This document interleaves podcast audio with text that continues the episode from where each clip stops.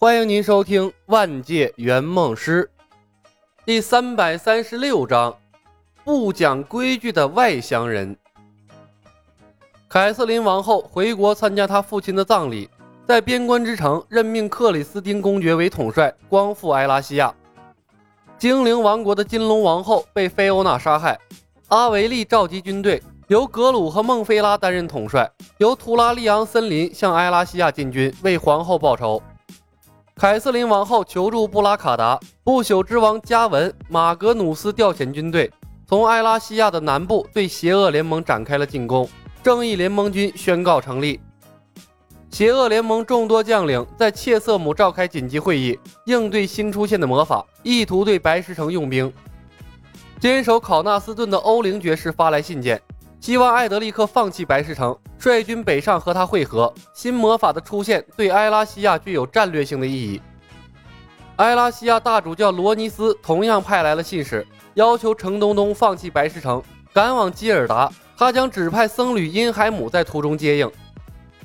新魔法的出现把白石城推到了风口浪尖，一条条战报雪花似的集中到了这里，摆在了程东东的桌子上。丽，阿曼达。我该怎么办？局势变得错综复杂，程东东种田攒兵的计划一下子被打乱了。两天前，他刚刚建造完成了骑士训练场，一个骑士都没训练出来呢。你要当一个搅动风云的枭雄，还是想成为艾拉西亚光复战役中起到决定性作用的一个伟大的英雄？李牧翻看着一条条的战报，像是在看一大笔的财富。在埃拉西亚的战役中，他欠缺的就是情报。飞剑探索的距离终究是有限的。什么意思？程东东问。如果想当英雄，很简单，我和阿曼达可以护送你前往基尔达或者考纳斯顿。虽然通过敌占区可能有些困难，但以我们的能力，安全把你送到目的地都没有任何问题。届时再和他们商量怎么反击。李牧的手指弹了一下罗尼斯和欧灵送来的羊皮纸邀请函，笑道：“枭雄呢？”程东东问。“不再花费心思建城，也不再花费心思和别人建交，就像当初召唤艾德利克一样，我们把罗尼斯、欧灵、因海姆等人召集过来，夺了他们的士兵和宝物，穷兵黩武，一路打上去，以战养战，最终解放首都。”李牧的眼睛闪闪发光，指向地图上被亡灵们占据的埃拉西亚首都，蛊惑道：“那样的话，你将成为埃拉西亚最璀璨的英雄，没有人能掩盖你的光芒。”咕咚咕咚，程东东咽了几口唾沫，呼吸有些加快。他是个正常的人类玩家，招揽所有的英雄，以一敌百，那才是正常操作。和别人合作，那 low 爆了。更何况。李牧描述的枭雄之路比英雄之路可璀璨多了。李牧笑眯眯地竖起了大拇指，嗯，正确的决定。建成攒兵什么的太慢了，你闲下来玩玩还行，但靠它来通关，那不符合圆梦师的时间观。最重要的是，不抢自己人，那不少一半收益吗？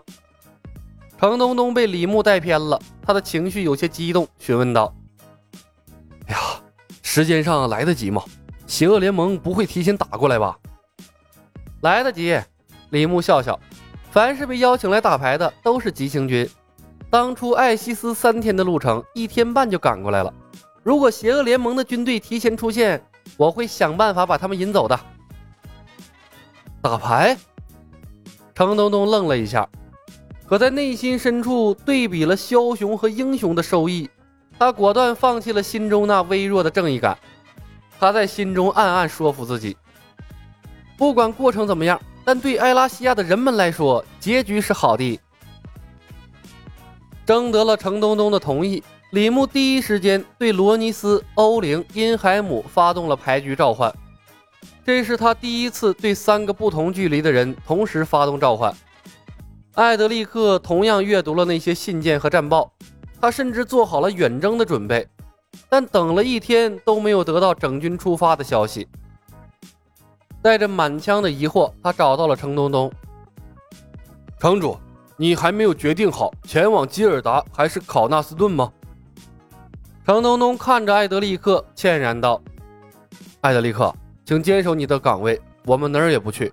罗尼斯主教他们会来和我们会合的。”